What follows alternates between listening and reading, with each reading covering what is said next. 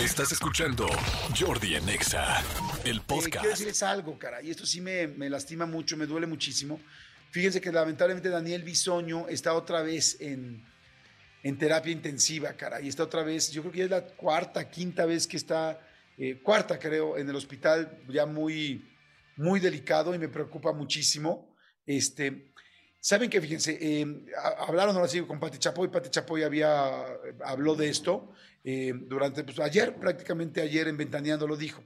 Lo que dijo fue que Bisoño pues, lleva ya cinco días en terapia intensiva, donde se le está tratando por la infección, por una infección pulmona- pulmonar que tiene, eh, que bueno, se la detectaron hace varios días, y lo que dijo es que está est- estable, pero que no puede recibir ningún tipo de visita. Yo sinceramente les voy a decir, o sea, estar en terapia intensiva en menos de un año por segunda o tercera vez, no poder recibir ninguna visita, llevar cinco días, en serio se los digo, estoy preocupado. Y si bien Daniel Bisoño eh, es una persona que mucha gente quiere y mucha gente eh, no le gusta su trabajo, es un gran ser humano. Y yo les puedo decir que si bien yo en algún momento no, est- no estaba un poco pues, molesto por los comentarios que, que algún momento dijo de mí, y digo algún momento, estoy hablando hace 15 años, vas creciendo, vas cambiando, tuve la oportunidad de conocerlo y es un excelente ser humano.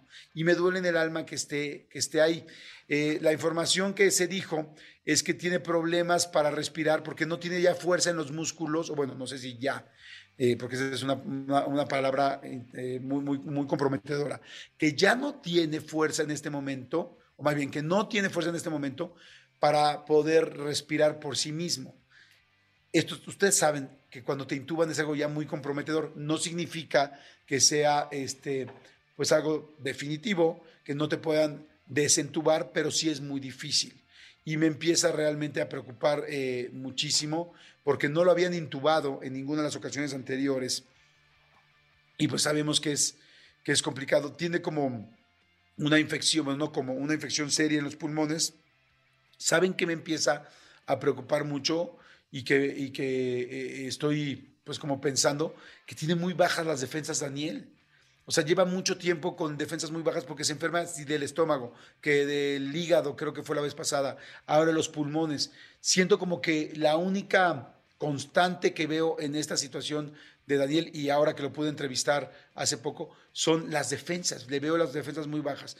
Eh, pues ojalá que esté bien. Voy a, yo literal sí voy a pedir porque me preocupa que me preocupa que, le suceda algo. Eh, en la última entrevista, como les dije, pude conocerlo más. Es una persona muy agradable, buena persona. Eh, me encantó que fuera tan auténtico en la entrevista. No sé, más allá de la entrevista, eh, me di cuenta que atrás de su trabajo, que puede, como decía, gustarle o no gustarle a algunas personas, es un gran, gran ser humano. Así es que, bueno, deseo de todo corazón que esté bien mi querido Daniel Bisoño y que salga pronto y, que, bueno, pronto regrese y esté con nosotros. Ya olvídense en el medio, que esté bien, ¿no? Con eso me basta. Pero bueno, señores, es miércoles, eh, hay que meterle con todo, mitad de la semana, a chingarle, porque si ustedes quieren conseguir sus objetivos, pues entonces hay que empezar a trabajarle. Porque se nos va enero, se nos va febrero, se nos va marzo, y en qué quedaste, qué querías, cuáles eran tus metas, tus compromisos, pues échale con todo. Papacito, mamacita, mamacite, fíjate qué bonito. Échale con todo, mamacite, porque si, si no le echas ganas, entonces no lo vamos a juntar al final del mes, al final del semestre, al final del, del, tercer Q, como dicen todos los Godinais, y este, o, simplemente al final del año. Así es que bueno, señores, seguimos aquí en Jordi Nexa. Escúchanos en vivo de lunes a viernes a las 10 de la mañana en XFM 104.9.